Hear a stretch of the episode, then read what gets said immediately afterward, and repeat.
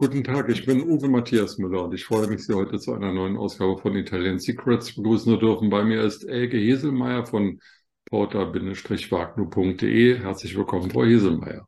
Vielen Dank, schönen guten Tag. Frau Heselmeier, wo geht es denn heute hin? Heute geht es in den Nordosten von Italien, in die Region Friuli oder Friaul, Julisch Venetien, wie das auf Deutsch heißt eine der, wie ich finde, völlig unterschätzten Regionen Italiens, denn jeder Deutsche kennt die Toskana, viele kennen Sardinien oder den Gardasee, aber Friaul ist eigentlich noch so ein bisschen unbekannt, oder? Ja, da gebe ich Ihnen absolut recht. Es gibt vielleicht eine Stadt, die so ein bisschen hervorsticht, über die haben wir ja vor einigen Wochen schon mal gesprochen, Trieste eine sehr, sehr wichtige Hafenstadt im Friaul und auch gleichzeitig die Hauptstadt dieser Region. Die ist irgendwo bekannt, aber der Rest vom Friaul, der geht irgendwie immer so ein bisschen unter. Und das finde ich sehr, sehr schade. Dabei hat die Gegend oder die Region so viel zu bieten. Wenn Sie erlauben, bevor Sie alle Ihre Schätze offenbaren, will ich von einer Reise nach Friaul berichten. Das geht auch ganz schnell. Ich war eingeladen nach Görz. Offen gestanden habe ich jetzt vergessen nachzugucken, wie das auf Italienisch heißt. Also Görz war bis zum Ersten Weltkrieg österreichisch, wie die ganze Region, glaube ich. Mhm. Und die Italiener haben dann 1915 beschlossen, in den Ersten Weltkrieg einzutreten, um Görz zu erobern. Und es schlossen sich zwölf sogenannte Isonzo-Schlachten an. Isonzo ist ein Fluss da im, im Norden von Friaul. Und ähm, das waren Schlachten, die in den Alpen, in den Dolomiten stattfanden. Und das ist ähm, vielleicht nicht schön, aber interessant zu sehen, wie die Schützengräben dort heute immer noch existieren und wie die Italiener und Österreicher in die Felsen hinein riesige ja, Bunker oder, oder Räume hineingebohrt und gesprengt haben und dort dann sogar Artilleriegeschütze aufgestellt haben, die dann aus dem Berg heraus irgendwie die feindlichen Stellungen beschossen. Und wenn man heute Schlachtenbücher liest über diese sogenannten Isonzo-Schlachten, die dann in, in den hohen Bergen bei Schnee und Kälte dort gekämpft wurde, das ist schon sehr archaisch. Das hat nichts mit Truppenbewegung oder so zu tun, sondern eher mit den Stellungsschlachten des Ersten Weltkrieges ähm, an der Westfront in, in, in ähm, Frankreich. Und dennoch ist dieser Teil des Krieges wenig bekannt, hat aber, also war sehr blutig, hat viel Kraft gekostet für beide Seiten, insbesondere auch für die Österreicher, die auch dort gekämpft haben, neben den Deutschen. Und ähm, ja, also das war sozusagen meine Erfahrung mit Friaul. Ja, ja, gut, Kriege sind halt niemals schön. Wir haben es jetzt ja fast vor unserer eigenen Haustür. Und gerade im, im Gebirge, im Hochgebirge, da ist das natürlich für die Menschen, die dort kämpfen, eine richtig heftige Herausforderung. Ja. Und wenn da noch Winter ist und damals gab es ja auch diese, diese ganze Klimageschichte noch nicht, da gab es da noch richtige Winter, eisige Winter wo man sich also wirklich schützen musste vor der Kälte. Und ich meine, im Hochgebirge ist es ja nochmal deutlich kälter, bei Eis und Schnee dann zu kämpfen. Das wollte ich definitiv nicht. Nee, aber ich kann mir vorstellen, was Sie sonst wollten und würde Sie jetzt, bericht, würde Sie jetzt bitten, einfach zu berichten, was Sie in Friaul anstellen würden. Ah, das ist so schwierig, weil das Friaul eine so vielseitige Region ist. Wir haben ja, wie Sie es gerade schon angesprochen haben, hoch oben im Norden die Dolomiten. Wir haben da auch einen ganz, ganz tollen Nationalpark, wo es sogar Steinböcke, Steinadler gibt. Da kann man ganz, ganz toll wandern, wirklich sehr, sehr schöne Spaziergänge, Wanderungen machen. Das ist also ein, ja, ein, ein ganz, ganz tolles Gebiet, wo man auch mal richtig durchatmen kann, wenn man so aus einer ja, Großstadt kommt und, und man ständig nur die Abgase und so weiter in der Nase hat. Da ist es also wirklich dann eine absolute Wohltat. Und da kann man dann eben auch mal ja, die Zivilisation so ein bisschen hinter sich lassen, auf einer Hütte vielleicht übernachten, wo es dann kein fließend warmes Wasser gibt, wo man dann eben morgens zum Brunnen geht und sich mit kaltem Wasser, mit dem kalten Brunnenwasser wäscht Aber das hat natürlich noch was richtig Ursprüngliches. Und das ist ein Teil dieser Region.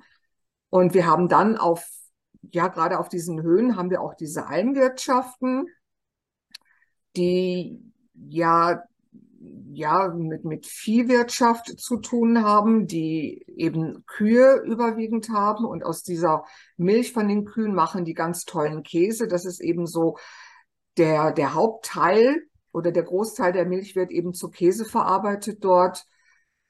Und das ist halt ein ganz, ganz anderes Leben. Und die Menschen im Friaul, die, die sind halt auch, ja, ich vergleiche sie ganz gerne mit den Saden. Die Saden sind ja auch so ein bisschen introvertiert. Die reden auch nicht viel, die machen einfach. Und so ähnlich sind die Menschen gerade im, im, Gebir im nördlichen Teil vom Friaul auch. Die reden nicht viel, das ist alles so ein bisschen karg und die machen einfach nur, die schaffen. Und das zeichnet die Menschen dort aus. Aber es gibt ja nicht nur die Berge oben im Norden, sondern es gibt auch Städte oder Gemeinden, die ansehbar sind. Ja, wir haben dann natürlich unten im Süden die, das Gebiet vom Meer, wo wir eben auch Trieste, die Hauptstadt haben, wo man eben ganz, ganz tolle Strandurlaube machen kann. Und dann ha haben wir noch die Mitte, die sehr, sehr, ja, die eigentlich sehr viel zu bieten hat, weil wir hier ganz tolle Städte haben mit, mit Prachtbauten, mit, mit einem Kloster, mit, mit einem tollen Dom, mit wirklich so viel Sehenswürdigkeiten. Und ich würde jetzt einfach mal drei Städte herausgreifen. Da haben wir dann Udine, das ist quasi mitten im Friaul, wo wir ganz, ganz tolle Sehenswürdigkeiten haben. Also das würde ich auf jeden Fall empfehlen, dorthin zu fahren. Oder halt Pordenone, das ist im Westen.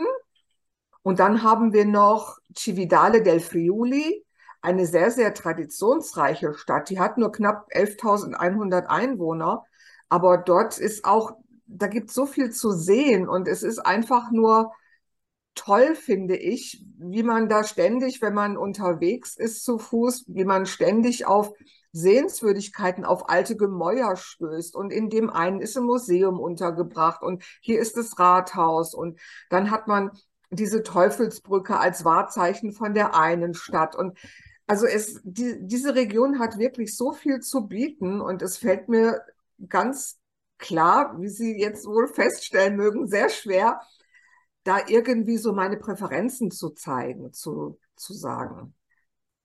Also mein Eindruck von den paar Tagen, die ich da verbracht habe, war, dass es tatsächlich ein, eine Region ist, die natürlich jetzt zu Italien gehört, das ist ja unstreitig, aber mit großen Einflüssen von Slowenien, wohl auch umgekehrt. In Slowenien soll es dort auch große Einflüsse von Italien geben.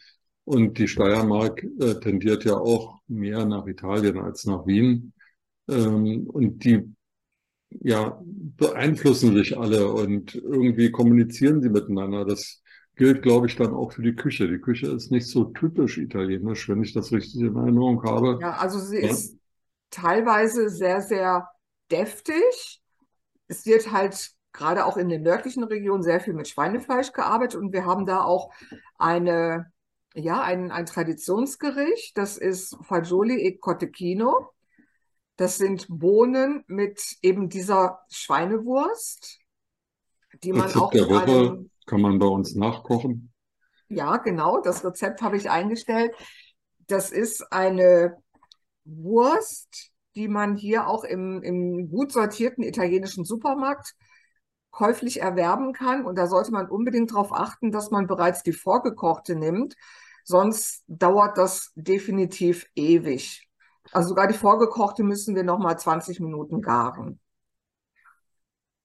Und Sie haben absolut recht, die Regionen, die beeinflussen sich gegenseitig. Wir dürfen auch nicht vergessen, wenn wir an Triest denken, das liegt ja in, in so einem Zipfel und das ist ja letztendlich nur noch so, so ein kleiner Streifen, wo, wo, wo es nach Triest geht der italienisch ist. Und kurz danach fängt es ja schon an, slowenisch zu werden. Also die, die Grenzen, die sind so dicht. Und deswegen bleibt so eine Beeinflussung auch gar nicht aus. Und im ja, Norden haben wir natürlich, Österreich, was an, an, das, an diese Region grenzt. Und was natürlich auch ein bisschen beeinflusst, das Veneto, was westlich vom Friaul liegt. Also zum Beispiel gibt es diese weltberühmte Nachspeise, das Tiramisu. Das wollen einerseits die, die Menschen aus Venedig für sich beanspruchen, aber auch die Menschen aus dem Friaul. Und da, da gibt es immer so keine ganz klare, eindeutige Zuordnung. Da muss ich Ihnen sagen, das ist mir eigentlich völlig wurscht. Hauptsache es schmeckt. Und das Hauptsache es schmeckt, genau. Ja. Sehe ich auch so. Apropos, wenn wir schon dabei sind, über die Nachspeise zu reden. Ähm, Sie haben jetzt äh, davon gesprochen, dass da auch sehr viel Fleisch, Schweinefleisch verarbeitet wird. Was trinkt man denn in Riaul? Also wir haben dort sehr, sehr schöne Weine einige wirklich autochthone Trauben, die auch nirgendwo anders angebaut werden. Also was ich sehr, sehr gerne mag, das ist die Ribolla Gialla. Die ist ja so, so ein bisschen gelblich, beziehungsweise das Ergebnis des Weines, das ist so ein bisschen gelblich und macht schöne, erdige Weine. Dann haben wir als Rotwein noch den Refosco. Das ist ein Rotwein, den kann man wirklich von, von einem Antipasti bis zum Dessert zu sich nehmen. Also der verträgt sich wirklich mit ganz, ganz vielen Sachen, hat auch eine, ja, ist so ein bisschen fruchtig, hat einen schönen Körper, einen schönen Abgang. Und das sind die beiden, die man letztendlich dort bekommt, die eben autochthon sind, die also aus der Region kommen. Wobei nach dem Dessert gibt es ja in Friaul noch ganz was Besonderes, glaube ich. Ja, Friaul ist bekannt für Grappa. Und da haben wir natürlich eine Destillerie, die sollte man auch, wenn man die Möglichkeit hat, unbedingt besuchen. Nonino, ein ganz, ganz tolles Unternehmen. Das wird letztendlich geführt von drei Frauen. Das ist mir dann schon mal sehr sympathisch ja, gerade so in dem Bereich, da, da muss man sagen, Chapeau, also Hut ab. Das ist klasse, wenn, wenn die sich da so behaupten können. Und bei Nonino kommt noch dazu, die waren die aller, allerersten. Ich meine, Grappa ist ja ein Abfallprodukt. Und das hatte ja auch anfangs nicht so einen guten Ruf, bis dann eben richtig Marketing gemacht wurde.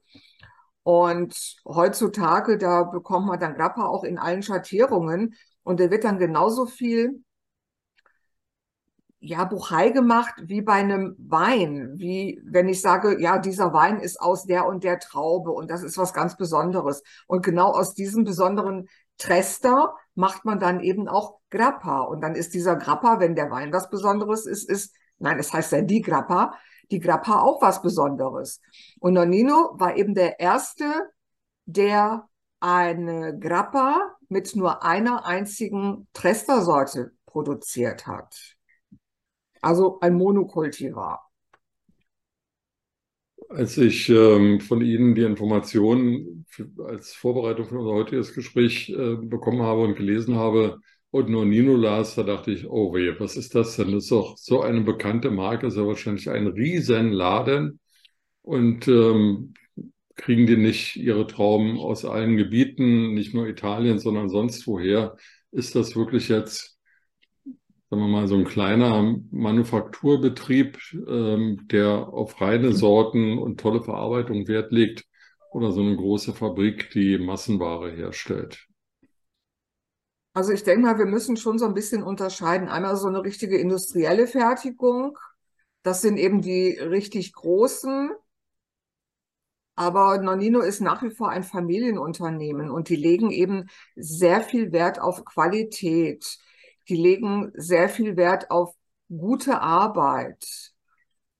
Und das ist für sie eben sehr, sehr wichtig, weil sie eben ganz genau wissen, sobald sie mal irgendwo ein bisschen nachlässig werden und die Qualität vernachlässigen, dann haben sie gleich die Reklamation. Dann springen gleich die Kunden ab und sagen, nee, das ist aber nicht die Qualität, die wir kennen. Also von hm. daher können die sich das gar nicht erlauben, da irgendwas anderes als gute Qualität in die Flaschen zu bringen. So, Frau Hesemeyer, dann bleibt eigentlich nur noch eine Frage. Wie kommen wir nach Friaul? Also ich würde ja wie immer gerne mit der Bahn fahren, habe es mir aber angesehen, das ist echt umständlich. Ich könnte hier äh, von München aus über die Steiermark fahren. Sehr schöne Strecke, aber schon neun Stunden. Oder der übliche Weg halt, über den wir auch schon oft gesprochen haben, Brenner, Verona, Ja, Venedig. Und dann zieht sich aber auch ewig bis nach Udine von, von richtig. Venedig. Also da wäre die, die Fahrt über Salzburg und die Steiermark dann schon besser. Aber Sie haben, glaube ich, eine Idee, die wesentlich schneller geht. Also ich würde auf jeden Fall mit dem Flugzeug fliegen. Ab Frankfurt gibt es auch Direktflüge, dauert so eineinviertel Stunden. Der Flughafen ist etwas nördlich von Trieste. Und wenn wir dort am Flughafen ein Mietauto nehmen, dann sind wir auch in, ja, so circa 35 Minuten in Udine. Und von dort aus, also wie gesagt, Udine, das hatte ich ja eingangs gesagt, liegt ziemlich zentral im Friaul. Und wenn man das jetzt so als Stützpunkt nimmt, dann kommt man wirklich von Udine überall hin. Da kann man dann mal Nonnino besuchen. Dann haben wir auch noch Illy dort, den großen Kaffeeproduzenten. Wie Dann heißt der? Wie heißt- Ah, I-L-L. Eli, Eli, ja, ja. Oder aber San Daniele, die Stadt des Schinkens. Und Eine da ist Stadt auf Schinken gebaut. Ist es tatsächlich so, dass äh, der San Daniele aus einer Stadt kommt? das, ja, da sitzen die halt und das ist halt so das ganze Gebiet, also Toll. was um diese Stadt herum ist. Mensch, Frau Hesemeyer, also die Gespräche mit Ihnen sind immer sehr angenehm, aber auch irgendwie aufreizend. Man bekommt immer sofort Appetit und Lust, irgendwas zu unternehmen, also dahin zu fahren. Wenn ich mir vorstelle, da zu sitzen bei einem Teller San Daniele, einen schönen Weißwein dazu oder den von Ihnen besprochenen Rotwein für alle Gänge, danach einen äh, schönen Espresso und einen Grappa, tolle Geschichte. Ja, so kann man es aushalten, ne? Zur Not. Aber schlechter dürfte es uns nicht gehen. Frau Hesemeyer, dann danke ich Ihnen für heute. Ich danke Ihnen, Herr Müller. wünsche Ihnen einen schönen ersten Advent und bis zum nächsten Mal. Ja, danke Ihnen auch einen schönen ersten Advent. E a presto. Ciao. Ciao.